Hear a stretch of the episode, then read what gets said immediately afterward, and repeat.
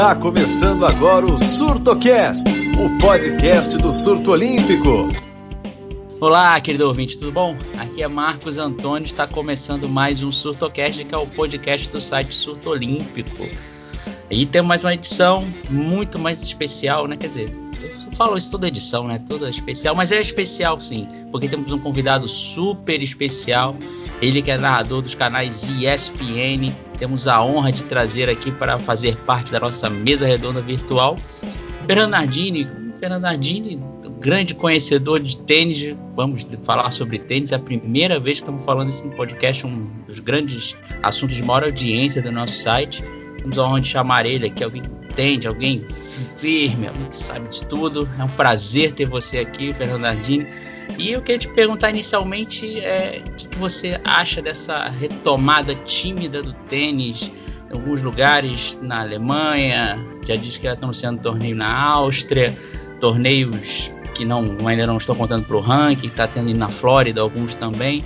Você acha que pode ser um caminho de, de, de que vá voltar? Aliás, até o presidente da ATP falou que pode ser que tenha um, ainda o circuito em 2020. Queria que você falasse como é que você está vendo essa volta mais tímida do tênis aí às competições?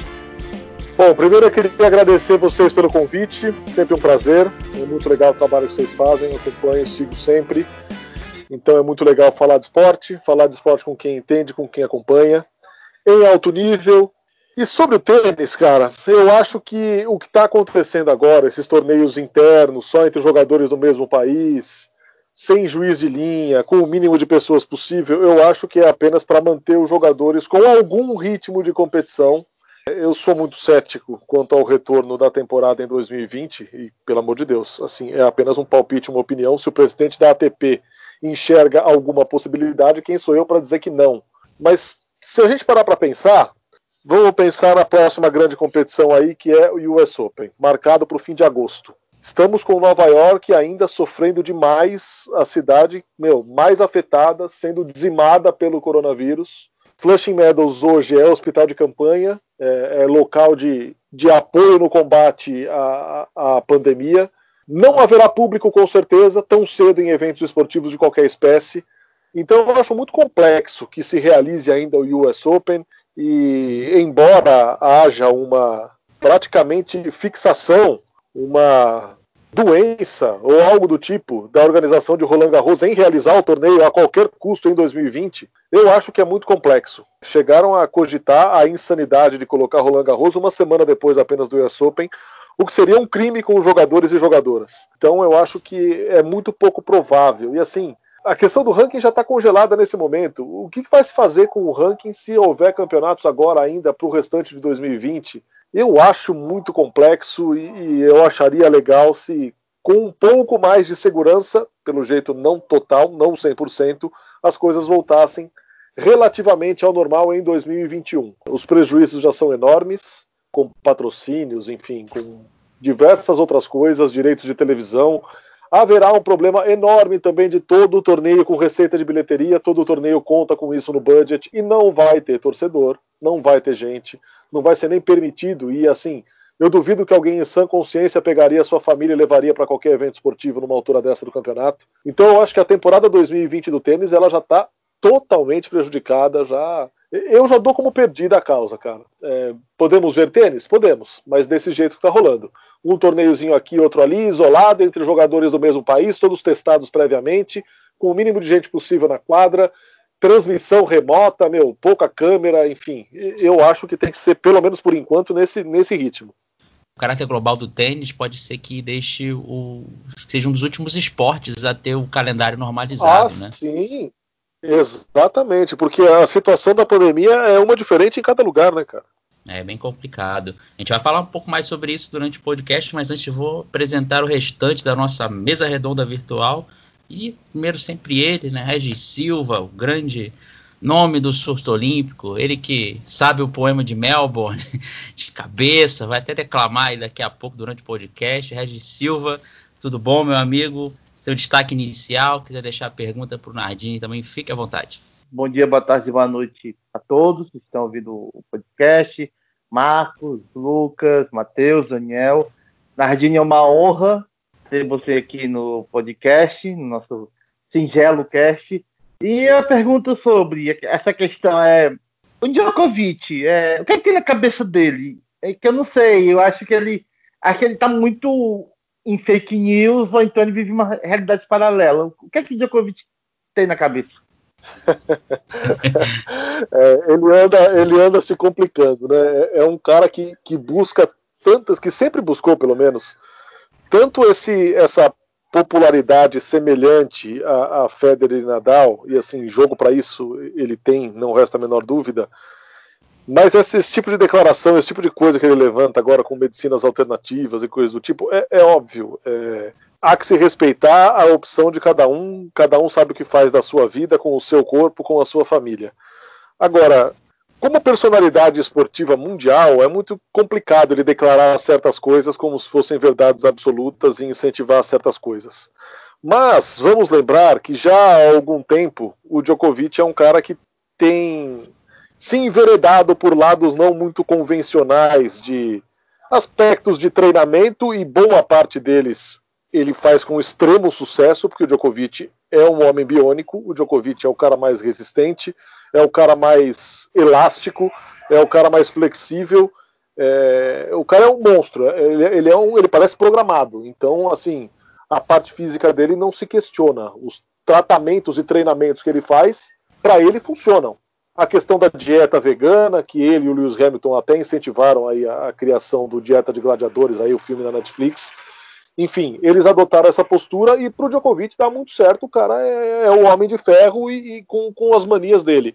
Agora, vamos lembrar que alguns tempos atrás, poucos anos, uns três, quatro talvez, ele se aliou a um guru, o Pepe Mas, que dizia a ele que ele tinha que abraçar árvores para se energizar e mudar certas coisas no seu comportamento. E ele acreditou nisso piamente há fotos do Djokovic abraçando árvores que ele acha que assim ele se energiza. Então é um cara que já vem demonstrando algum desvio para esse lado. Agora, ele ser publicamente contra a vacina, eu acho um negócio muito complicado. Ele ter dito que se houver uma vacina de Covid e ela for obrigatória para viajar e jogar os torneios, ele vai pensar muito bem no que ele vai fazer, se vai aplicar a vacina na família, se vai tomar a vacina. Aí eu acho um negócio muito complicado, cara. Muito complicado e, e até de certa, de certa forma triste. Porque se é o jeito que tem para se evitar a doença, vai fazer o quê? Mas estamos num, em tempos em que isso é, para alguns, não é tão grave assim. Para mim é. É um negócio muito sério, muito triste. É, e muito pior ainda quando vem de uma personalidade desse tamanho, um cara que tem acesso a toda a informação do mundo, a todo tipo de tratamento, todo o recurso para fazer o que quiser, e vem com uma negação dessa. Eu acho triste. É. Aliás, rapidamente, só para viu, Marco? Só para falar, a esposa do Djokovic postou um tempo desse no Instagram dela, postou sobre torres 5G que podem transmitir o corona. Olha isso. É, é muito louco. Tá? É muito louco. Você falou o negócio de abraçar para se energizar. O último que eu, que eu vi que abraçava para se energizar era o falecido cantor Serguei, né, cara? Mas esse pelo menos era um louco do bem, né? Pelo menos ele devia já, ele já não falava lance de vacina nem nada. É, enfim, vamos para o nosso próximo integrante, diretamente da Bahia, ele, Daniel Barbosa, tu grande fã do poema de Melbourne também, esse que, que sabe também. Seu destaque inicial, Daniel, e se perguntinha para o Nardini também, pode mandar. É, bom dia, boa tarde, boa noite, boa madrugada, porque agora com essa quarentena a gente não, nem sabe mais que horas são. A gente nem sabe mais que hora a gente dorme. Vai, né? Que duas, três horas da manhã alguém esteja ouvindo o Surtocast em algum canto por aí, né? É, agradecer a presença do Fernando Nardini, né, grande narrador dos canais ESPN, uma pessoa que tem um excelente gosto musical, afinal de contas é fã da nossa maravilhosa Laura Pausini, né? Pelo é, inclusive amor de Deus. né? Inclusive, a nossa diva está fazendo aniversário este mês, né, no dia 16. Então, quando for ao ar, ela já fez aniversário. Então, deixar uma pergunta aí para o Nardini. É, o que, é que ele acha de uma possível fusão entre a ATP e a WTA, né? O Federer e Nadal sugeriram, né, que seria uma bom, seria bom para o esporte uma fusão. O executivo-chefe da WTA, o Steve Simon, também apoiou a ideia. Nomes também do tênis feminino, como a Halep, a Kvitova também é, sinalizaram que seria uma boa. O que, é que, você acha a respeito? Eu acho que a curto prazo vai ser excelente para a WTA. É uma WTA que está às vésperas de não ter mais Serena Williams como o carro-chefe de um circuito todo. É uma jogadora que joga cada vez menos torneios, mas que ainda atrai muita gente, muita atenção. É um circuito que já perdeu Maria Sharapova, que embora não tivesse contribuído com tênis nos últimos anos pós-doping, é uma jogadora também que tem muita mídia, tem muito marketing. E isso ficou muito aberto agora no tênis feminino, né? Os próprios Grand Slams mostram isso. Após a licença maternidade da Serena, a coisa ficou muito aberta. A gente teve jogadoras diferentes frequentando a primeira posição do ranking, jogadoras diferentes conquistando títulos de Grand Slam, títulos inéditos de Grand Slam para jogadoras que vinham buscando isso há muito tempo. A própria Wozniak é o grande exemplo. Foi acontecendo. Então, acho que a curto prazo pode ser interessante para a WTA é, surfar essa onda do masculino é muito legal, é muito bonito de ver nos torneios de Grand Slam essa convivência entre jogadores e jogadoras da, da, ATP, da ATP e da WTA. E para o circuito masculino, eu acho que um pouco mais a médio prazo, porque há também sempre, e já há algum tempo, esse temor de perder Federer, Nadal e Djokovic. Pela ordem é assim que a coisa deve acontecer. Então, eu acho que no, a médio prazo, eu acho que pode ser interessante para as duas partes. Eu fico curioso para ver como é que vai ser a logística de você realocar calendários. Será que é toda a cidade que vai conseguir receber torneios não tão grandes? A gente tem aí alguns Masters 1000 que são disputados é, chave feminina e masculina concomitantemente, mas outros torneios não são ao mesmo tempo. Então, é possível o ano inteiro ter isso? É, para mim, tem um monte de pergunta é, sem resposta.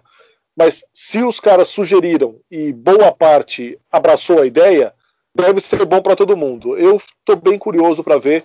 E isso é um complicador enorme para as televisões, né? Porque no começo do ano, por exemplo, nos torneios do Australian Open Series, a gente sempre sofre com o seguinte: o torneio de Sydney, salvo engano, ou é Auckland, ou é Adelaide, enfim. Um dos torneios que a gente transmite no começo do ano, que eu nunca lembro quais são, eles são disputados no masculino e no feminino, são 250, mas são disputados no masculino e feminino ao mesmo tempo. E a gente não pode entrar no ar e mostrar nada de um jogo feminino, porque o nosso direito é apenas do masculino. Eu acho que isso vai ser um problema enorme para as grades de televisão. Ou então terá que haver jogos com horário marcado e horário respeitado. Porque esse negócio de ficar esperando, esperando, esperando, terminar uma chave para começar outra, quem transmite a ATP tem que esperar, esperar o feminino. Quem transmite a WTA tem que esperar o masculino acabar. Eu acho um negócio muito conflitante, um tanto quanto complicado. Mas mercadologicamente eu acho que pode ser interessante. É Adelaide é. que o ESPN transmite. É Adelaide. É isso aí. É isso aí. É Adelaide. Tava esperando você terminar para falar.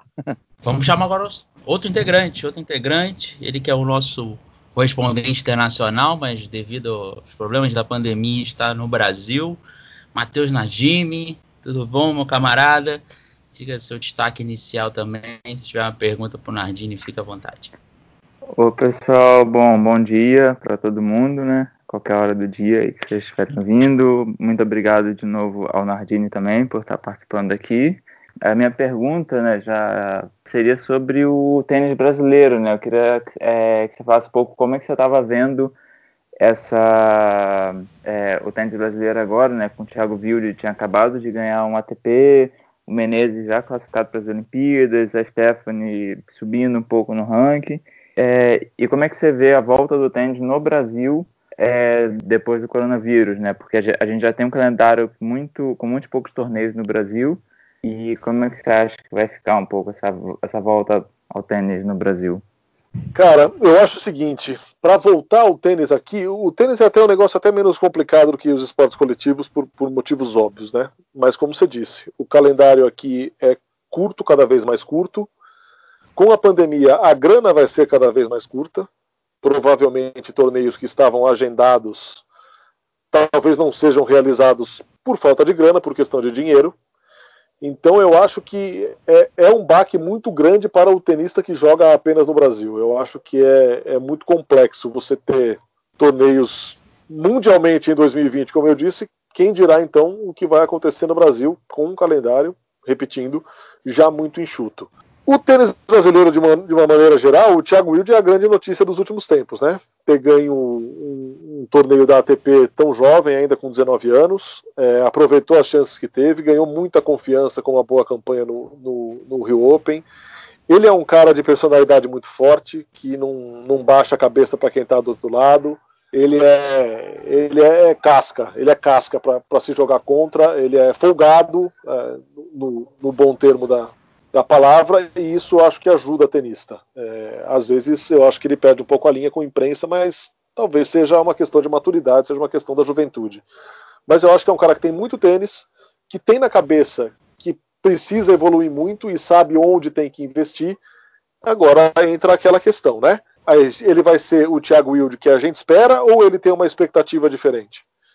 O que, que ele vai querer fazer? Ele vai querer pagar o preço para ser um top 50? 30, 20, 10, tem que querer pagar o preço. E, e isso é algo que a gente vê cada vez mais raramente, principalmente no, no, no cenário nacional. Internacional também, porque os torneios hoje pagam muito e as pessoas, os atletas, conseguem viver um bom tempo com premiação de primeira, segunda, terceira rodada no máximo. Então, você não vai treinar para ser o cara, você vai treinar para levar a sua vida, ganhar o seu dinheiro e depois ter uma aposentadoria tranquila. É uma questão de alinhar expectativas. O que ele quer? Se ele quiser, ele pode ser um cara muito bom, muito bom. Porque ele tem, cara, ele tem personalidade, ele tem talento, tem que trabalhar, tem que procurar intercâmbio, tem que sair daqui um pouco, na minha opinião, e tem que buscar novas coisas para o jogo dele. O tênis muda muito a cada instante, é, ele tem que adequar o jogo dele, mas eu acho que é, é, um, é um diamante a ser lapidado, com o perdão da expressão gasta, e, e, muito usada. É um cara que pode ser muito bom. A Luísa Stefani é outra grata surpresa, uma menina que está aí há algum tempo, batalhando, batalhando, batalhando. É uma ascensão no, no ranking de, de duplas, que tem sido a saída para muita gente. Tem gente que tem obtido sucesso com a profissionalização das duplas, principalmente que a gente vê é, no masculino, no feminino ainda há uma mescla muito grande de, de simplistas e, e, duplistas, mas principalmente no masculino há uma profissionalização e uma especialização na chave de duplas.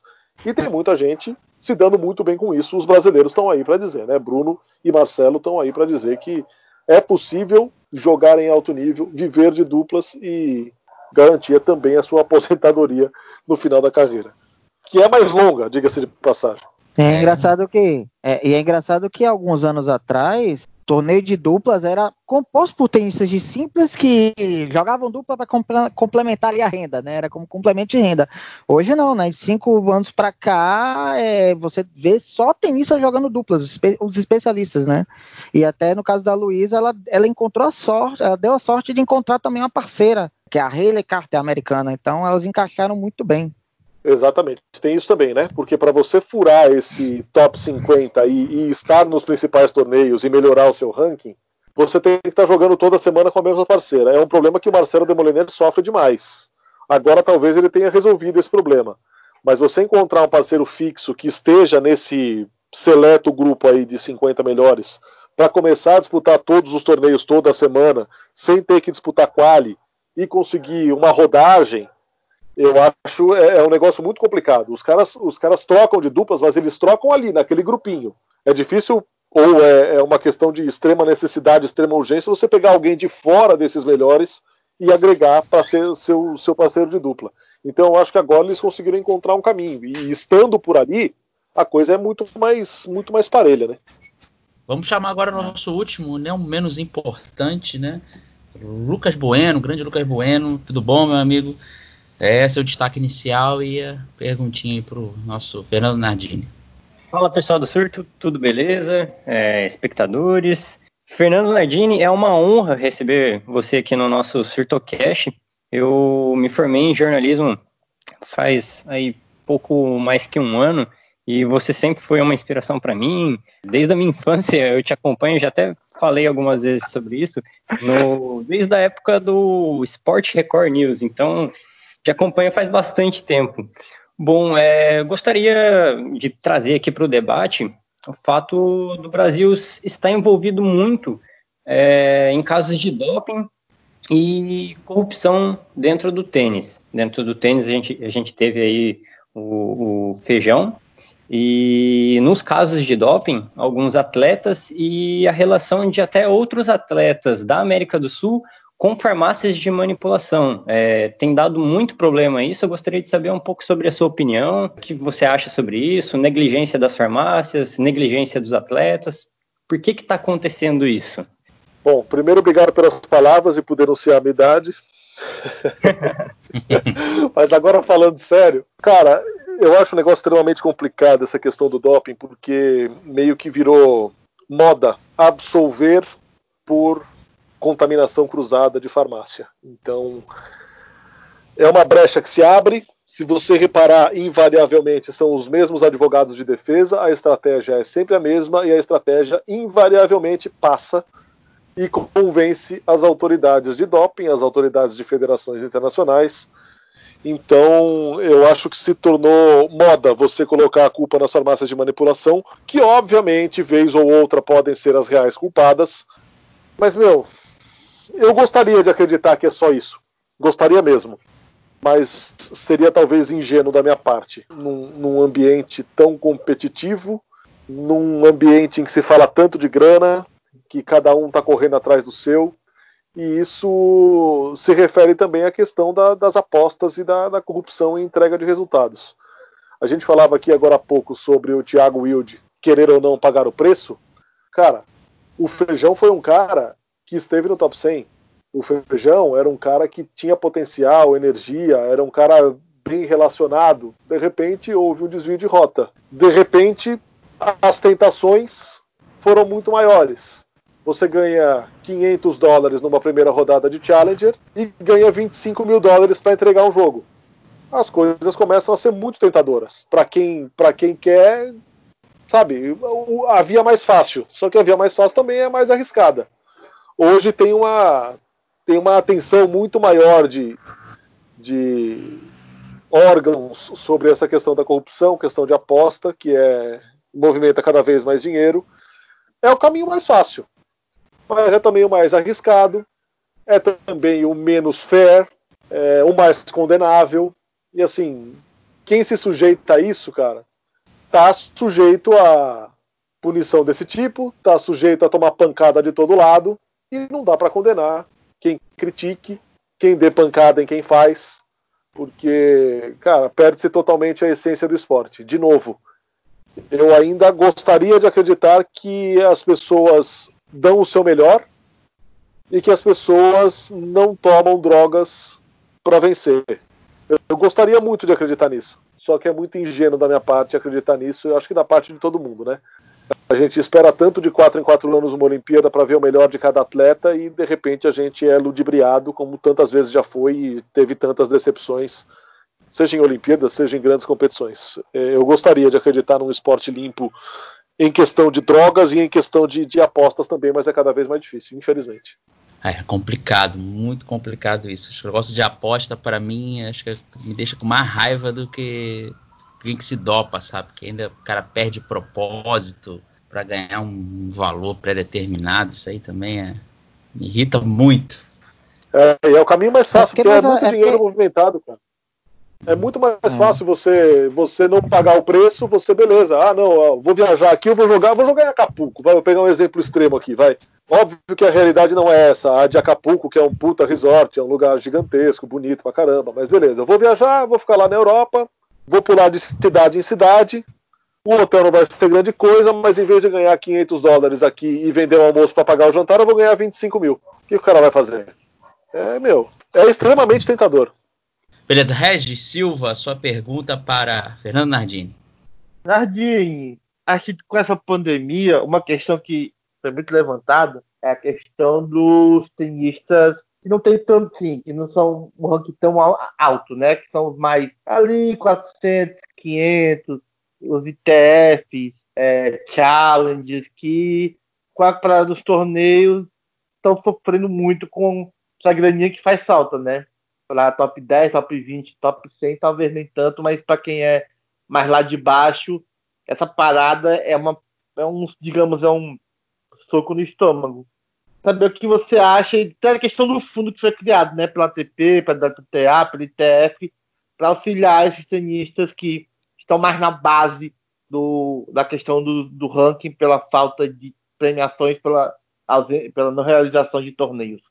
É, já desde o começo do ano, é, o Federer pessoalmente levantou uma bandeira e depois o Nadal encampou para que se desse mais atenção a, a, esses caras que não estão no topo do ranking, né? E a pandemia veio para jogar uma pá de cal em cima disso. É, a briga, depois de, de, da briga pelos grandes, que conseguiram aumentar substancialmente a premiação em Grand Slams, seja mesmo de primeira rodada ou até em chave de duplas, essa briga passou a ser por esses caras de, de ranking pior. Aí veio a pandemia e jogou a pá de cal em cima dessa história, esfriou essa história, criou-se esse fundo que sim dá uma grana para esses caras, para quem está mais parado, para quem tem mais dificuldade de se manter no circuito, mas ainda é longe de ser o suficiente, né? Eu acho que podia ter sido uma contribuição um pouco mais vultosa, ser um pouco mais de dinheiro, porque o cara que se banca, que, que tenta se manter, que vai ali na corda bamba, que tem que ganhar jogo para ter dinheiro, para jogar o próximo torneio, para pagar a próxima hospedagem, para pagar o treinador, para tudo, para absolutamente tudo, próximo voo, enfim.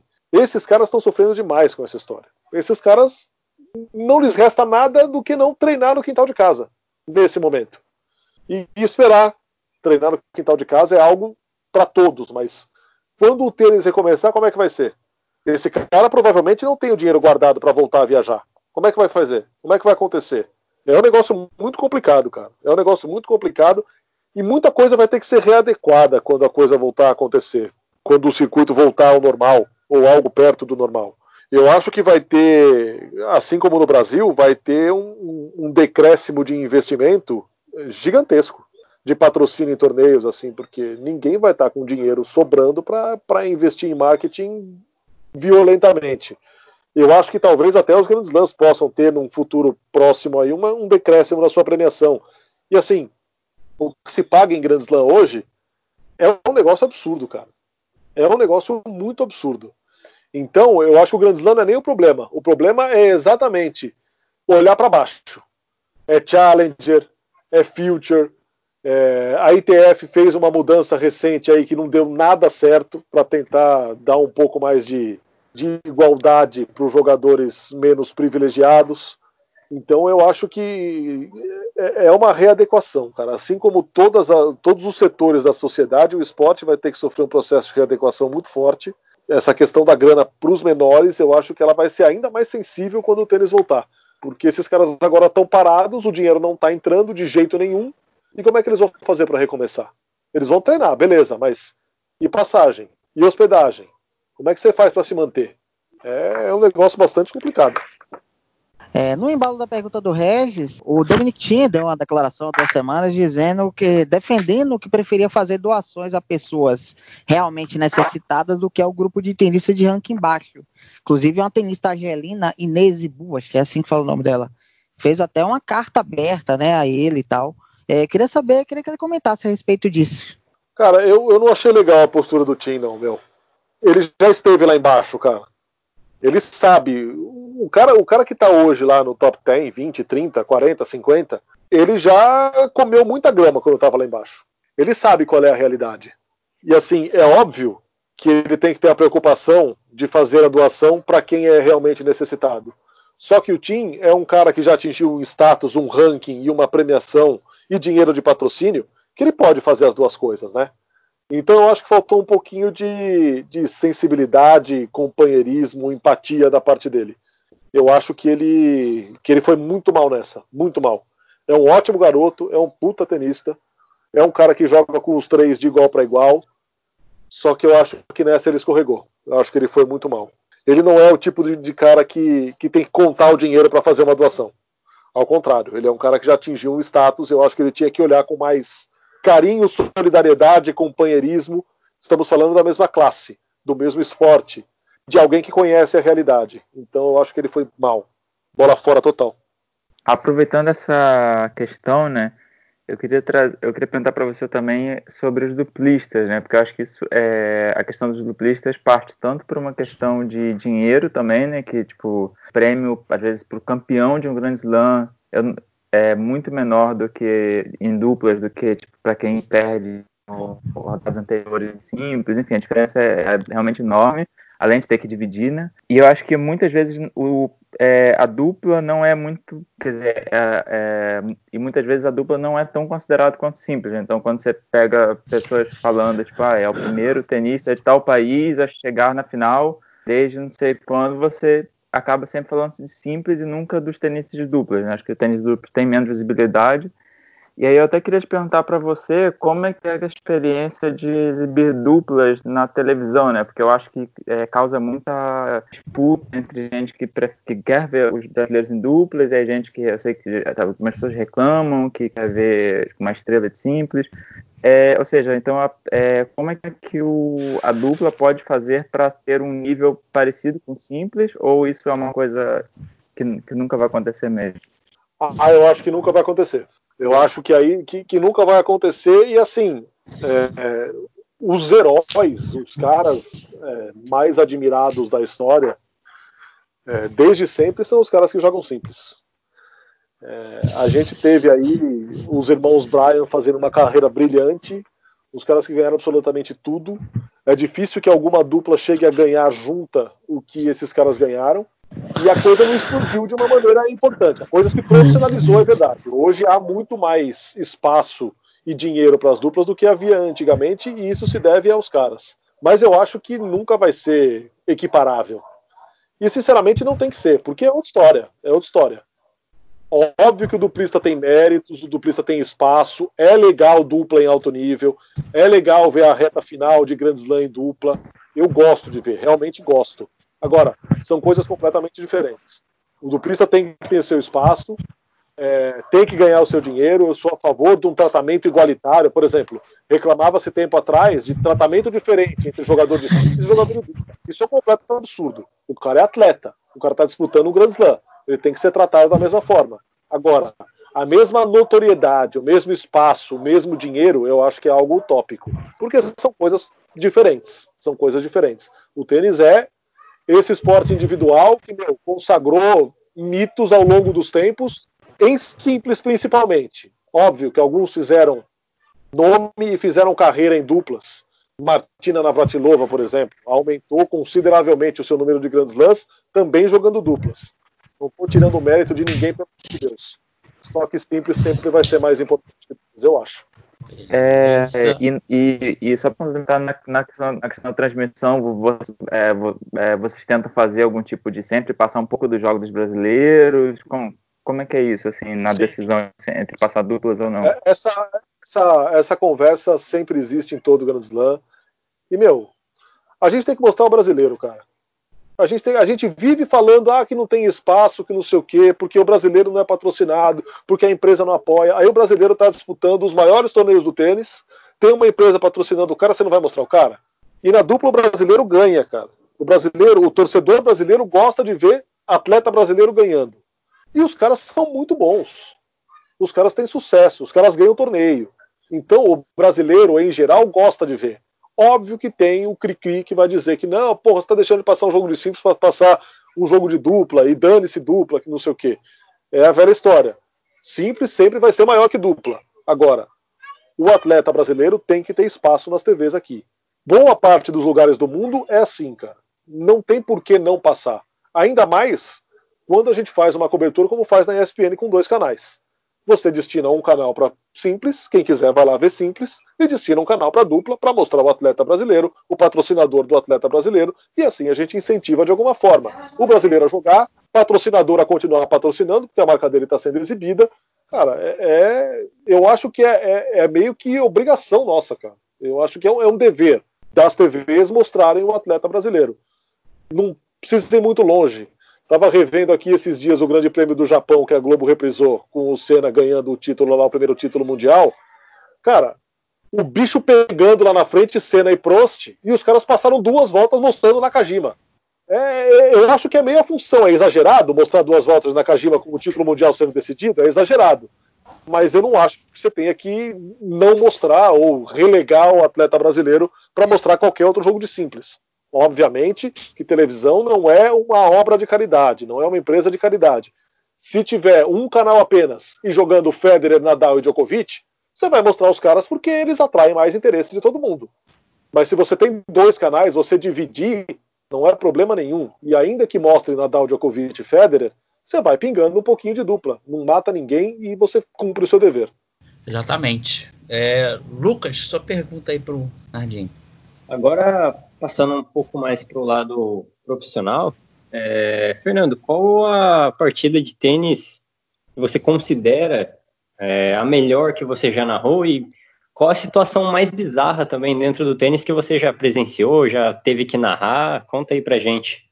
Bom, a partida, eu acho que se tiver que escolher uma, eu fico com o, o, Nadal e Djokovic na final da Austrália de 2012. Aquele jogo de quase seis horas, um jogo que os caras deixaram absolutamente tudo na quadra, que no final eles, na premiação, tiveram que sentar num banquinho que não se aguentavam em pé.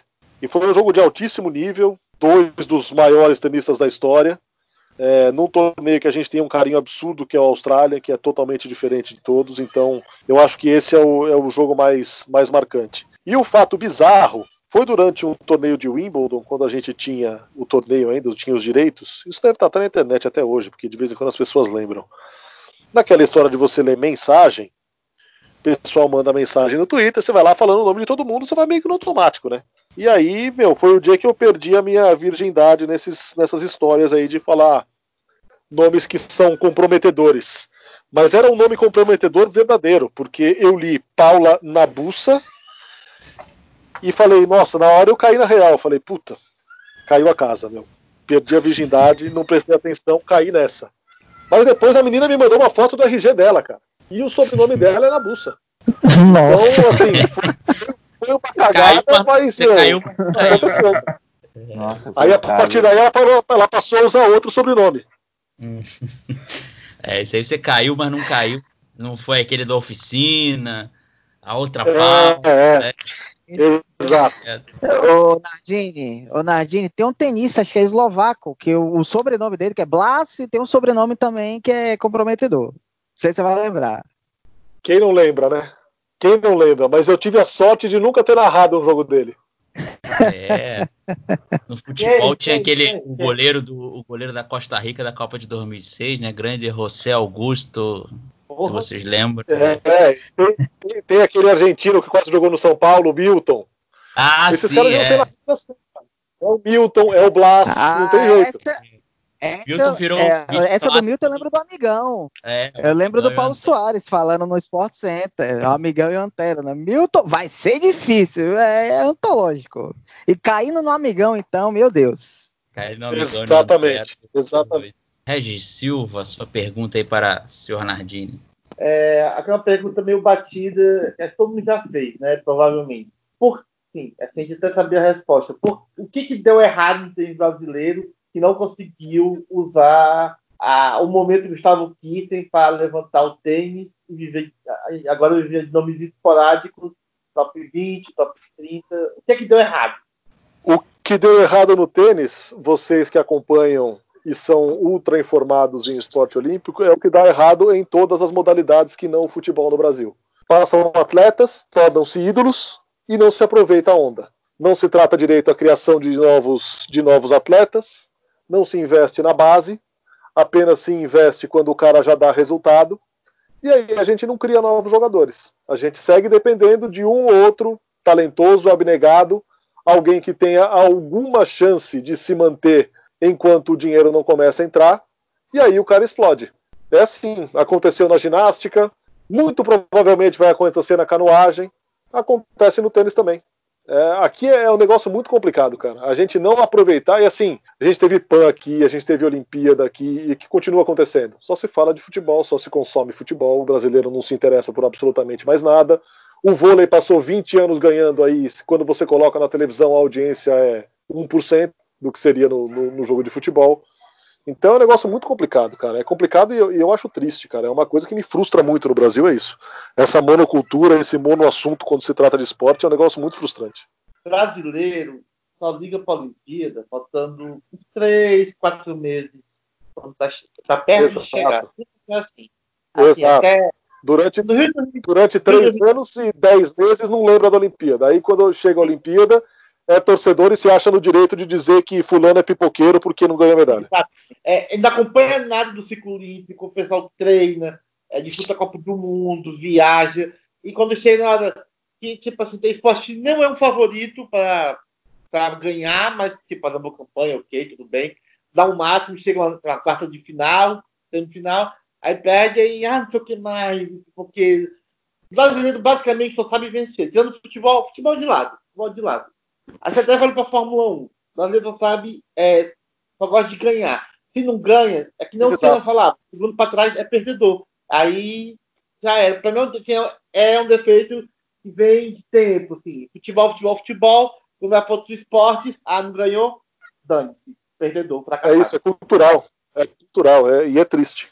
Até mesmo futebol, quando o seu time, o time que você está torcendo, por exemplo, seu time está mal, a média de público cai, os números de sócio torcedor caem também. A nossa relação com o esporte, a relação do brasileiro com o esporte, e eu boto o futebol no meio também, a relação meio que interesseira. Se você tá ganhando, ah, eu vou acompanhar. Aí eu vou pro estádio, eu vou pro ginásio, eu acompanho na TV. Se você não, não tá ganhando, a audiência cai, é, o investimento cai, sócio cai. É, infelizmente, a nossa relação é dessa forma, é interesseira. Tem muita verdade nisso aí mesmo vocês falou do futebol, realmente o primeiro esporte é o futebol, o segundo o esporte preferido do brasileiro é vencer, né? Ver alguém ganhando. Aí depois que vem o vôlei, depois vem outros assim, então é complicado, bem complicado. Daniel, Daniel, sua pergunta aí pro Nardinho. Do ano desde o ano passado tiveram algumas modificações em competições por equipes, né? Nós é, houve mudanças na Copa Davis, né? Que agora eu chamo carinhosamente de Copa Piquet né, com sede fixa na Espanha, coisa e tal. Acabaram com a Copa Hopman no início do ano, né, que é, substituíram pela ATP Cup, né, e agora a Fed Cup também entrou no mesmo esquema da Copa Piquet. Eu queria saber o que, que ele achou dessas mudanças. Estou falando da Copa Piquet, obviamente, de uma forma irônica, mas o que, que ele achou dessas mudanças da Copa Davis, Fed Cup e a, o fim da Copa Hopman e a criação da ATP Cup no início do ano? Cara, o que fizeram com a Copa Davis é um, é um crime, é um assassinato. Devia, devia ser obrigado a mudar de nome. Chama de Copa Piquet mesmo, chama de Copa sei lá o que mesmo. Davis não é. Pode chamar de qualquer outra coisa. Eu acho que assassinaram a competição. Era legal pra caramba de ver. Da forma como era mesmo. Sabe? Ah, não, porque é muito longo, porque são cinco jogos, tal, tem que, tem que readequar. Assim, eu sou, eu sou de certa forma, para certas coisas, meio tradicionalista. Óbvio que eu não sou reticente a mudanças de regra, a adequações para que a televisão passe. Agora, eu acho que o que foi feito foi radical demais. Foi um assassinato da competição. Foi completamente desfigurada. Eu não levo a sério também, sinceramente, eu amo tênis, cara, mas eu não perco mais meu tempo assistindo. A não ser que seja algo extraordinário, uma final, Federer e Nadal, Nadal e Djokovic, coisa do tipo, aí beleza, eu posso assistir. Mas eu acho que assassinaram a competição. É, e é uma pena, acho muito triste. Em compensação, acho que a criação da ATP Cup é muito legal. Estando todos já lá na, na, na Oceania, começo de ano, todo mundo ia jogar lá mesmo. Competição entre países é um negócio que chama atenção. Então, eu gosto da ATP Cup. Só que o que fizeram com a Copa Davis é, cara, é revoltante. É revoltante. E assim, é interesse financeiro, sabe? Meramente financeiro. Tinha, tinha que fazer mudança? Era muita gente era a favor de mudança? Beleza, pode ser. Podia mudar, mas não desfigurar. Você pode mudar, mas não desfigurar, não assassinar a competição como fizeram. Você vê a Davis antigamente, né, cara, os jogos, pô, recentemente na Argentina, né, cara, o cara que era torcida, os argentinos jogando Estádio com aquela torcida. Na França, cara. Estádio de futebol lotado na França. Sim, sim. Você vê aquela atmosfera sensacional, cara. Você sentia aquilo ali, os, os tenistas sentiam, né? Nessa Copa da Davis nova aí do, do, do, do Piquet, né? Teve jogo de madrugada, quase ninguém na, na, na, arquibancada, a gente dormindo, assistindo o jogo. É a é, motivação do cara. cara. Péssima. Não, e Copa Davis foi uma das minhas primeiras, assim, desde que eu comecei a assistir tênis, na época da TV Manchete, tô tô, também estou entregando a idade, mas a, meus, minhas primeiras competições no tênis foi assistir pela TV, foram os Grands Slams, que a Manchete passava, exibia, e a Copa Davis. Eu lia com o Jaime Oncin, jogando simples ainda, Luiz Mata, Cássio Mota, a torcida lá. É, é, é uma competição Cara, diferente, sempre foi uma competição diferente. Falando de Copa Davis na manchete, eu lembro, acho, acho que foi 92 por aí. Acho que foi a semifinal Brasil e Suíça na Suíça. Tinha, acho que era o Matar, ou ainda tinha o Mark Rossetti da Suíça. Nossa, é, entreguei minha idade, já tá mais jogado na, na lama, minha idade já. Mas pelo, pelo menos você entregou a idade com memória. Eu sou, eu sou um cara de idade desmemoriado.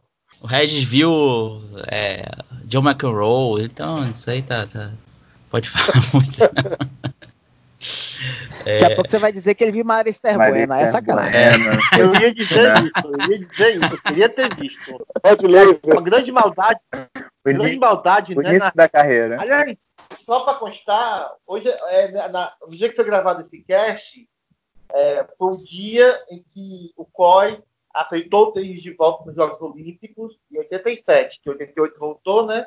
87, nesse mesmo dia que está gravado, é o dia 11 maio, e o ITF é, conseguiu colocar o tênis de volta no programa olímpico com os profissionais, e até que a Steph Graf, no 88, né, é o, é o Golden Slam, que foi a única tenista masculino e feminino que ganhou os quatro slams e a medalha de ouro olímpica, tudo no mesmo ano, acho que é um fato que nunca vai ser batido na história do tempo. É, aproveitando isso que você falou, eu vou aproveitar e fazer uma outra pergunta para o Nardini. É, na Rio 2016, eles retiraram os pontos que antigamente até Londres, quem competiu a Olimpíada também ganhava pontos no ranking, né? Então, mas no Jogos de Rio 2016 eles retiraram. Você é a favor de, de que os tenistas somem pontos no ranking em competições olímpicas? Ah, cara, eu achava legal. Eu achava legal. Ainda seguem as obrigatoriedades para você jogar uma Olimpíada, né? É, disputas de Davis, e isso é um agravante para essa Davis tosca que fizeram aí. Os caras têm que jogar para estar tá presente em Olimpíada, a não ser em raras exceções, como o Federer, por exemplo, vai, vai se aproveitar de uma delas para jogar. É, mas sou a favor. Eu acho que, assim, o cara vai lá para jogar pelo país dele. Ele tem essa motivação. Mas o ranking faz o cara dar um negócio a mais. Sabe? Assim, eram 1.500 pontos, cara. É uma pontuação importante. Eu achei uma pena terem tirado. Eu acho que eu acho que faz parte, que tem que ter. Não é, não é problema nenhum ter o, o ranking, não. Aproveitando a questão sobre a fusão né, da ATP e da WTA, e pensando na Copa pequena, né, ou seja, ou numa, enfim, nas competições por equipes, seria também é, uma, uma opção fazer um campeonato, tipo, uma fusão entre a Fed Cup e a Davis, ou criar um novo campeonato, porque eu acho que a Copa Hoffman é, tinha essa função e eram jogos bem interessantes, ou, ou, ou de mais competições com duplas mistas. É, então a Hopman tinha isso também de legal, né? As duplas mistas só acontecem em Grand Slam e tinha, e tinha a Hopman que era, eu acho que até num clima mais de descontração do que o ambiente que é um pouco mais de pressão num Grand Slam. Óbvio que na dupla mista os caras jogam para se divertir, né? É um negócio muito mais é, da convivência e é, e é, o legal de você ver como eles se divertem jogando e os caras estão soltos e estão. Então você vê mais grandes jogadas, é, é, é divertido de ver por esse aspecto. Não exatamente da competitividade. Mas, meu, juntar a Fed com a Davis, não sei, meu. Pra falar a verdade, é o que eu falei. Quando se fala em Davis hoje, depois da última edição, depois dessa mudança toda, me dá até bode, cara. Eu não gosto nem de pensar. Mas eu não sei se não sei se isso daria certo e se seria possível também adequar, né? Porque a gente já viu uma Davis tão espremida, com jogo até 4 horas da manhã e ninguém na, no, no ginásio. Você imagina se coloca feminino junto, cara. Verdade, ia ser É, não, verdade. Não, acho que seria inclusive uma outra coisa mesmo. Copa Davis morreu, né? Infelizmente. É, vamos, pode, vamos usar a Copa Piquet como grafia agora, que perfeito. Lucas, Lucas Bueno, sua pergunta aí pro Nardini. A gente acompanha aí um pouco da carreira do Tomás Bellucci, teve muitos altos e baixos, é, momentos excelentes e momentos que ele caiu muito no ranking. Você acha que ele ainda tem vez nesse circuito, ele ainda pode mostrar aí grandes resultados para a gente no tênis? Cara, eu não tenho essa convicção, não. Infelizmente eu não tenho. E assim, infelizmente de verdade, porque é um cara que tinha muito potencial, um cara que saca muito, muito, que tem uma direita que anda demais, mas, meu, é, o tênis é mais que isso, né? Um cara que conseguiu, meu, chegar 21, cara, o cara foi 21 do mundo. É um puta ranking. É, é, espetacular o que ele conseguiu fazer. Mas é duro se manter ali, meu. É duro se manter, é duro pagar o preço. E, de novo, é uma questão de alinhar a expectativa. O Tomás queria ser esse cara, top 20, top 10, top 15? Não se sabe. Mas eu acho que aconteceu muita coisa e, e é muita troca de técnico. E o que a gente fica sabendo é que a, a convivência por muito tempo não é fácil. E assim, isso não é um demérito, uma crítica. Eu acho que é, é, exceção quem consegue por muito tempo ter essa convivência pacífica, harmônica e de sucesso com o mesmo treinador, viajando o ano inteiro. É, essa convivência é um negócio muito complicado, até mesmo a quarentena está mostrando para gente. Até mesmo você ficar dentro de casa o tempo todo com as mesmas pessoas, por mais que você as ame é um negócio complicado, é um negócio desgastante. Então eu acho que essa relação, ainda mais com entre aspas, estranho, ela é muito difícil. Mas o Tomás trocou demais de técnico. Demais de técnico. E assim, esses problemas de, de relacionamento é, é, com o treinador, esse desgaste de viagem, de tanto tempo convivendo, eu acho que isso acabou minando um pouco a, a carreira dele, tirando um é, quando você começa a receber muita informação num curto espaço de tempo, talvez você corra o risco, não sei se é o caso, tá? Estou aqui fazendo uma suposição. Talvez seja o caso do cara perder a identidade dele. Tipo, quem sou eu? É um cara que sobrevive do saque da direita e matar a primeira bola na direita? O que, que eu tenho que fazer mais? Tenho que melhorar meu backhand, ok. Tenho que melhorar minha, minha esquerda, meu jogo de rede. São coisas que você vai agregando ao seu, ao seu jogo, mas o seu ganha-pão tá ali, a sua característica tá ali. E eu acho que talvez o Tomás possa ter perdido um pouco a, a rota perdido um pouco o caminho dessa história de tanta troca de técnico. É, você falou do Belucci, me lembra muito os jogos da Davis dele no, na, ele jogando na Davis, né, cara? Era, ele jogava também muito bem, eu gostava muito da. Ele, acho que com o apoio da torcida, fazia muito bem para ele né, nas partidas da Davis. Sim, aquele confronto memorável contra a Espanha em São Paulo, no Ibirapuera. Ali eu falei, meu, agora o Tomás ganhou a torcida, agora esse cara vai, meu. Infelizmente não foi. É, eu também achei a mesma coisa incrível. Olha, e aqui, aqui, aqui digamos, o que o jogo que definiu que o Belucci é do que poderia ter sido foi aquele jogo no Masters de Madrid, não que eu tava vendo o Djokovic tomou a virada na semifinal, 2011 ou 2012, não lembro, por aí.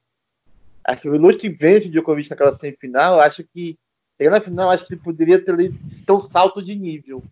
Mas aí tomou a virada, não, não sei, que eu penso assim, é, o aspecto de confiança é muito importante, né? Uma vitória como essa, uma vitória como essa te dá um, uma poupança de confiança absurda, absurda. E, e, a gente vê como isso é importante agora mesmo, cara. O Thiago Wilde é uma prova disso. O jeito que ele jogou o Rio tem diretamente a ver com o que ele jogou em Santiago para ganhar o título.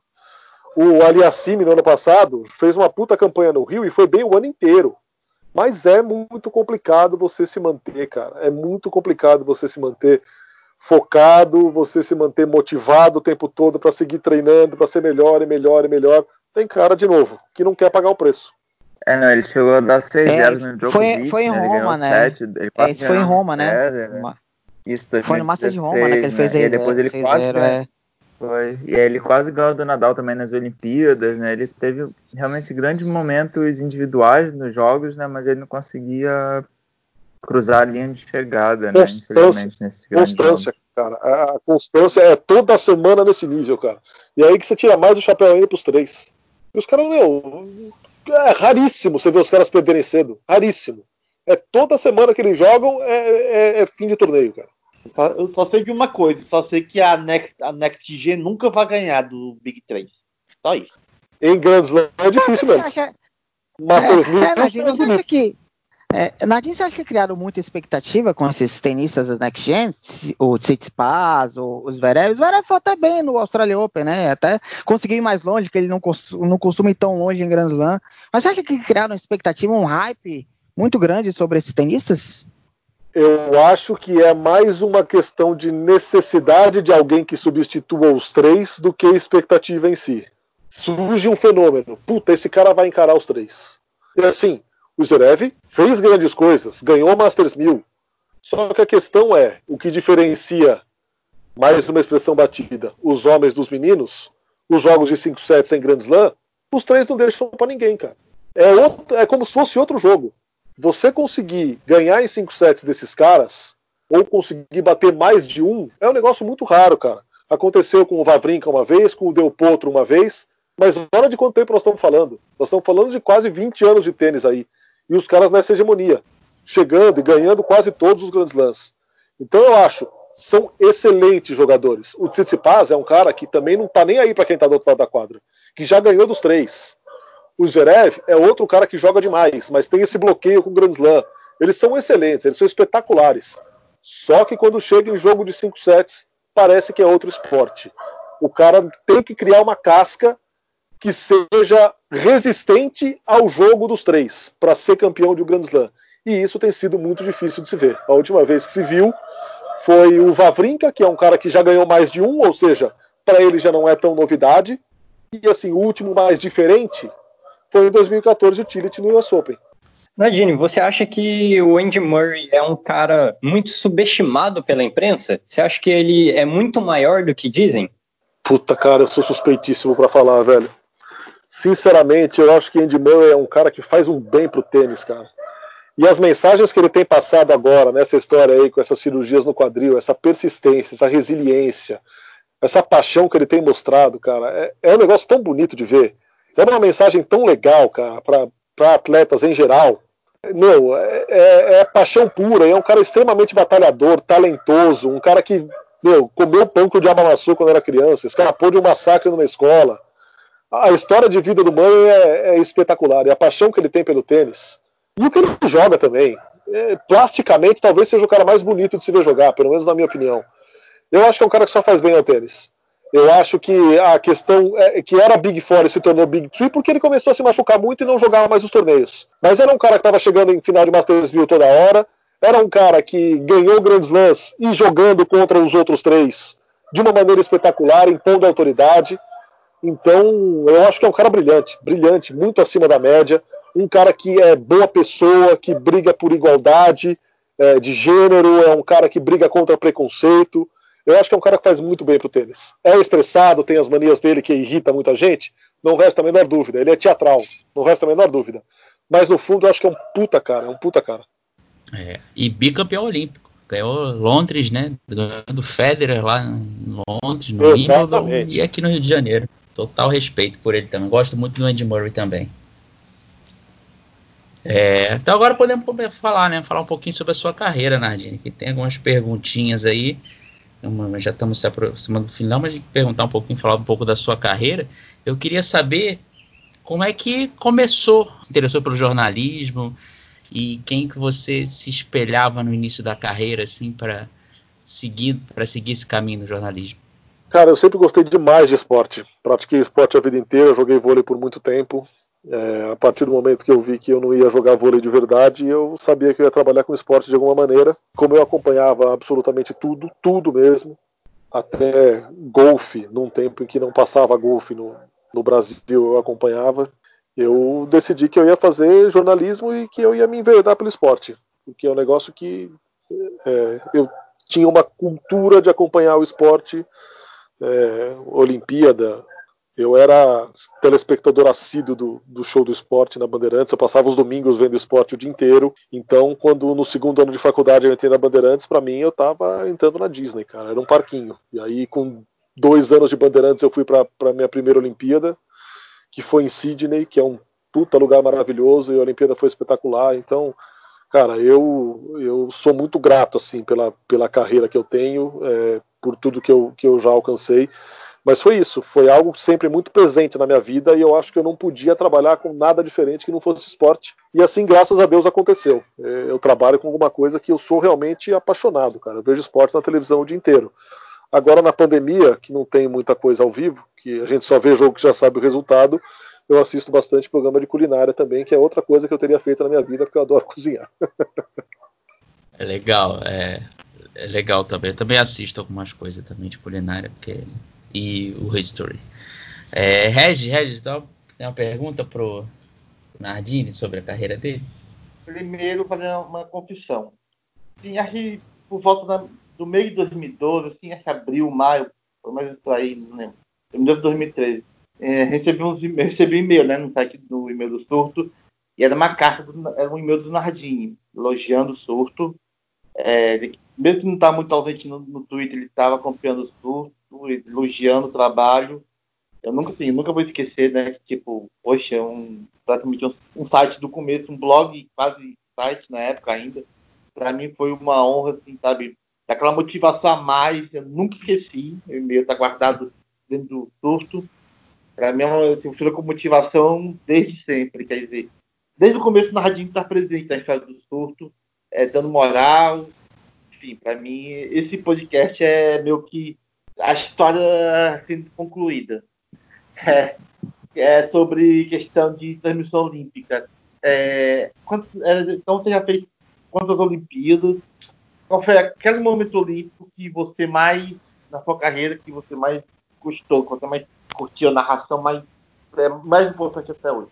Cara, primeiro eu queria dizer que assim é, o, o, apoio de quem gosta de esporte a um trabalho como o que vocês fazem é uma obrigação, cara. A gente que está mais exposto, a gente tem que é, é obrigação divulgar. A gente que gosta de esporte, que quer ver um Brasil um pouco mais multiesportivo, é um trabalho de formiguinha? É, mas é absolutamente admirável o que vocês fazem. Eu tiro totalmente o meu chapéu. Você falou aí de praticamente oito anos atrás já. Então, olha quanto tempo que vocês estão nessa. Então, meu, de novo, palmas e palmas e palmas. E, assim, que vocês tenham força e resiliência e saúde para continuar tocando isso, porque é, cara, é sensacional fazer isso num país tão difícil de, de de você colocar na cabeça das pessoas a importância do esporte como no Brasil. Então, assim, sempre que eu puder, eu vou dar essa força, sempre que eu puder, eu vou elogiar, vou falar, porque é, é, é de tirar o chapéu, de verdade. Cara, transmissões olímpicas. Como narrador, como narrador eu só fiz o Rio, né? Então eu tenho uma lembrança muito forte assim de, de fazer a natação no Rio. E assim, foi um negócio muito legal, uma parceria muito legal que eu fiz com o William e com a Flávia que foi um negócio que me, me, trouxe muita realização e assim o mais espetacular de tudo foi ver o Michael Phelps ganhando e curtindo a natação. Um Phelps já na sua última Olimpíada, já sem aquela pressão e obrigação de ser o maior que ele já era, e um cara que se divertiu, um cara que saiu da piscina, meu, ia bater na mão de todo mundo, que estava com o filho lá no Rio o dia todo, fazendo festa e, e curtindo. Ele estava ali ganhando medalha, disputando em alto nível, como fenômeno que ele é, e assim, curtindo, sabe? Desfrutando de tudo que ele já tinha conquistado. Então eu tenho uma lembrança muito forte da, da natação, eu tenho uma lembrança muito forte de, do, do vôlei de praia, do Alisson e do Bruno, de um jogo que eu narrei no dia seguinte ou dois dias depois da morte do meu pai. Meu pai morreu durante a Olimpíada eu voltei para São Paulo, fim pro velório, enterro, coisa do tipo, e, e depois voltei para o Rio no dia seguinte, porque, meu, era a Olimpíada, é, era um sonho que eu estava vivendo, é o que eu mais amo fazer, é o que ele gostaria que eu fizesse, então eu, eu vim para São Paulo, fiz o que tinha que fazer e voltei para o Rio no dia seguinte. Cheguei, do, cheguei no aeroporto, fui direto para Copacabana para narrar um jogo deles, acho que era quartas de final, se não me engano. Então é outra lembrança que eu tenho muito forte. E do dia final, que eu narrei a disputa do bronze no vôlei, que depois o Brasil foi, foi campeão olímpico, é, quando talvez pouca gente esperasse que o Brasil ainda pudesse ser campeão olímpico, é, mas de novo, o vôlei, o que o vôlei no Brasil fez nos últimos 20 anos é algo que talvez a gente nunca mais veja de nenhuma modalidade no Brasil. Uma modalidade que tem estado durante tanto tempo no topo, quando não era campeão, era pelo menos semifinal, era segundo, era terceiro. Então eu acho que a gente não vai ver isso tão cedo, é, infelizmente. Mas foram esses assim os momentos como narrador. Como repórter tem outros tantos. Tem a, a maratona do Vanderlei em 2004, que meu, eu estava na Band ainda, não tinha ninguém cobrindo a maratona.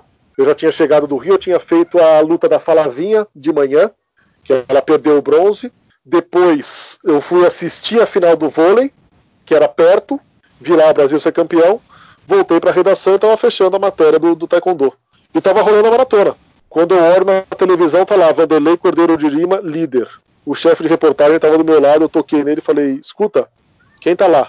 Ele lá onde? Falei, na maratona. Ele, ninguém. Por quê? Só porque o Vanderlei Cordeiro tá na liderança.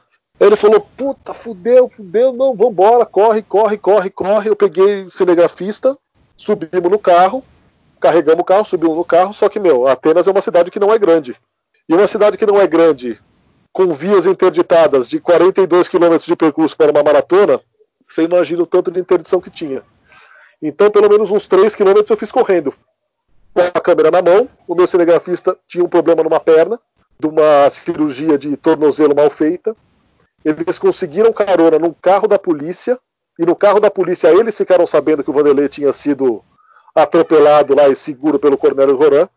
Eu cheguei no Panathinaiko correndo ofegante e não sabia o que tinha acontecido. Quem me contou foi o jornalista italiano que ficou puto porque eu meio que peguei a frente dele para entrevistar o Vanderlei, que passou primeiro que o Stefano Baldini, que tinha ganho a prova. E esse cara me explicou que o Vanderlei tinha sido seguro. Mas são alguns episódios aí memoráveis de Olimpíada. Caramba, incrível essa história. Não, não lembrava disso aí, não. Eu lembro que eu acho é, que eu, eu acho que eu não assisti na Band, então por isso que eu. É bem legal, bem legal essa história. É... Daniel, Daniel, alguma pergunta sobre a carreira do Nardini? Sim, sim. É... Ele começou, como todo mundo, né, em todas as funções de redação e jornalismo, aí se tornou repórter, apresentador, até que chegou à condição de narrador. Queria saber dele se ele sempre sonhou em ser narrador ou se as coisas foram acontecendo naturalmente. Cara, aconteceu naturalmente. Eu, eu, eu comecei como assistente de produção, aí depois eu virei produtor, editor, aí em 2003 repórter, e em 2004 eu já estava apresentando alguma coisinha ou outra. E assim, a narração foi acontecer bem depois, né? A narração foi acontecer na Record lá em 2010. Foi quando eu comecei a narrar. Eu narrei a primeira coisa foi em Vancouver, na Olimpíada de Inverno. Então foi uma coisa que foi acontecendo aos poucos, assim. E óbvio, aí você vai pegando gosto. Porque eu nunca gostei de uma rotina muito fixa. Então eu gostava de fazer um pouco de tudo. Ainda hoje, assim, eu peço pelo amor de Deus para fazer reportagem na rua, para fazer série de reportagem, principalmente de, de, esporte olímpico, que não é o dia a dia de futebol, aquela coisa insuportável de treino, uh, jogador dando sempre o mesmo tipo de resposta. Eu, eu me enfio nessas histórias aí de, de reportagens um pouco diferentes, para não ter uma rotina. Então hoje eu sou, na maioria, apresentador, que tem o Sport Center diário mas também tem muito evento para narrar. Tem NBA, tem NFL, tem tênis de vez em quando, tem futebol. Então eu, eu, gosto disso, eu gosto desse movimento, de não fazer só a mesma coisa. Mas a narração foi algo que foi acontecendo assim naturalmente. Foi um caminho das coisas e, e mais, uma, mais uma vertente, mais um, mais um ponto de, de versatilidade aí que eu acho que é muito importante, que é muito interessante. É, Aliás, eu acompanho você no tênis, a gente também acompanha na NBA, né? Infelizmente você não narra muitos jogos do Chicago Bulls, né? Chicago Bulls quase não passa mais atualmente, mas eu ainda assisto, é, eu ainda assisto. A ESPN, a ESPN lá fora vai escolhendo os times que estão na crista da onda. O Chicago, no é, caso, é sempre é assim. o caso. Essa temporada passou 200 jogos do, do, do New Orleans, né? só por causa do Zion. Aí, Exato. aí o Chicago Bulls fica só com dois, três partidas só. Matheus, Matheus, sua pergunta aí pro Nardini. É, eu queria saber, é, é, além dos esportes que você já narra regularmente, né, qual esporte que você gostaria de narrar com mais frequência? Ou qual esporte que você nunca narrou e você tem o sonho também de narrar? Cara, que eu gostaria de narrar com mais frequência, tênis. É uma pena que tenha hoje apenas dois grandes lãs na, na ESPN e, e, nada mais de tênis. E a Lever Cup. É um negócio que eu gostaria de fazer mais, mas aí isso diz respeito a um monte de outra coisa, direito de transmissão, que é um negócio que tá, estava cada vez mais caro, que essa é outra coisa que agora, depois da pandemia, eu acho que vai ter que se readequar, porque ninguém vai ter essa grana absurda que os caras estavam cobrando para garantir a transmissão de evento. Mas, meu, assim, eu não, não tenho uma. Eu queria fazer atletismo e Olimpíada. É um negócio que eu queria fazer. É divertido. A, é divertida a dinâmica do atletismo e Olimpíada, porque é tudo acontecendo ao mesmo tempo. Então você fica meio louco, meio paranoico ali, com tanta informação ao mesmo tempo, se perde num monte de start list, um monte de informação que vem. Mas é um negócio que eu tenho curiosidade de fazer, para pegar essa dinâmica mesmo. Que deve ser bastante, bastante interessante, aquela quantidade de sinais diferentes das mais diversas competições acontecendo ao mesmo tempo. Lucas, sua pergunta aí pro Nadine. Eu tenho duas, se der para a gente fazer rapidinho. Gostaria que a Nadine falasse um pouquinho o que aconteceu com pelas quadras e se você tem um sonho ainda dentro do jornalismo, você é um cara super bem sucedido, além desse de narrar atletismo, você tem algum sonho dentro da profissão? Cara, o sonho da minha, o sonho que eu tenho para minha carreira é de ir todas as Olimpíadas até o Pará. Algo que é bastante difícil. Tóquio já é um já é um horizonte bastante distante, infelizmente. Agora em 2020, passando para 2021, vai saber o que vai acontecer, mas eu não iria a Tóquio nem na Olimpíada e nem na Paralimpíada. E quando eu não fui para a Olimpíada desde 2000, fui para a Paralimpíada. E assim, foram experiências espetaculares que eu também gostaria de repetir. Trabalhar com o Paralímpico é um negócio espetacular. É, é um pessoal muito legal. Qual foi a outra mesmo? Sobre o Pelas sonho? Quadras. Ah, sobre o Pelas Quadras. O Pelas Quadras surgiu de uma ideia maluca minha e do Fino, de colocar um pouco do que a gente fazia nas transmissões, aquele, aquele debate descontraído entre amigos, num programa sobre tênis, aproveitando as brechas é, e fazendo um resumo no fim do dia. A ideia inicialmente foi bem aceita, chegou a ser vendida por muito tempo, só que a perda de espaço do tênis no canal e algumas figuras que jogaram contra acabaram derrubando o programa. Infelizmente. Hoje ele não existe mais, vai existir só se houver o US Open, porque ele cumpre ali um, um tapa-buraco entre a janela diurna e a janela noturna. Mas é uma pena que tenha acabado, porque assim, era um negócio que a gente se dedicava e a gente fazia mesmo por amor, cara, porque a estrutura era mínima, o gasto era mínimo, então eu acho que houve má vontade internamente com o programa, porque não há o que justifique retirar do ar sendo um programa que, meu, não dava audiência porque nada que não é futebol dá uma audiência importante, a não ser a NFL, vai, e a NBA na reta final. Então, eu acho que é, é uma pena, foi algo bastante frustrante, que me deixou bastante chateado, talvez a maior chateação que eu tive em oito anos de ESPN tenha sido isso, mas foi uma coisa que a gente foi engolindo aos, tempos, aos poucos, porque nos últimos anos já era algo que a gente tinha dificuldade de manter. Só mantinha porque a gente brigava, brigava, brigava. Chega uma hora que você perde a energia para brigar e passa a, a, aceitar, ou então, sabe, é, o manda quem pode, obedece quem tem juízo. Então não teve mais jeito de manter. Mas é uma pena, é algo que eu sinto muito, que eu gostaria que voltasse. Mas assim, adoro as pessoas com quem eu trabalho no tênis hoje. Mas é um programa que só faz sentido se tem o fino, cara. Se não tem o fino, eu acho que não faz tanto sentido. É, eu adorava pelas quadras. Adorava pelas quadras. É, e, e é, podia não ter audiência, né? Como você falou, mas era um programa que tinha interatividade, porque eu acompanhava no Twitter, também escrevia. Né, e, e relevância. E Quem assiste o Grand Slam do programa. Exatamente. É, é, era um programa que tinha uma hora e depois reduziram para meia hora, aos pouquinhos eles foram tirando mesmo. E era um programa que misturava jornalismo com bom humor. Tinha uns quadros, Megene Fashion Week, eu me acabava de rir com aquele quadro, que já era no final do programa, né? É, era muito bom. Era muito bom. Enfim. É, sensacional. Era você e o Nardini e o Beligene fizeram fazer uma dupla muito legal, né? Tanto pelas quadras quanto nos comentários, né? Você assistir o Fino foi seu maior parceiro até então, na carreira? Ah, foi, sem dúvida, sem dúvida. Disparado. Foi o grande, o grande trabalho em parceria que eu fiz na minha vida foi, foi com o Fino, não resta a menor dúvida. E assim, foi uma parte profissional, né, cara? Eu, eu, me, eu tive o privilégio de trabalhar com um cara que era meu ídolo, um cara para quem eu torci, e hoje tenho mais privilégio ainda de ter esse cara como meu irmão. Então, cara, o ganho é muito maior do que a parte profissional. É, sensacional. Regis, fala, tu me chamou aí. Eu não ouvi. Eu só tenho uma pergunta complementar a respeito disso para o Nardini. É, eu queria que ele falasse um pouco como que ele vê é, a cada vez maior transmissão de esportes online, né? É, e se você acha que tem uma maneira de, é, quer dizer, é, isso, isso seria uma ameaça ao a transmissão de tele, televisiva ou pode ser uma, ou pode acabar sendo uma certa parceria, enfim, como é que você vê um pouco esse futuro da transmissão eu online? Eu não acho assim, eu não acho que a TV vá acabar, mas eu acho que o streaming é o futuro. Isso é cada vez mais claro, cada vez mais evidente. As pessoas, é, hoje a realidade já é essa, né? O mercado de TV a cabo ele teve um decréscimo muito forte nos últimos anos. E isso levou as empresas de TV a cabo a, a, a enfrentarem uma crise assim muito grande. Então eu acho que o streaming é o futuro nos Estados Unidos. A ESPN lá já faz com o ESPN Plus e é sucesso. Eu acho que isso não demora muito para chegar aqui e vai ser o futuro, porque assim é, muita gente hoje cancela sua TV a cabo para continuar com uma internet forte em casa, internet banda larga em casa. Eu acho que isso vai ser cada vez mais a tendência e vai ser cada vez mais necessário as empresas entregarem conteúdo online, entregarem conteúdo em plataforma de streaming.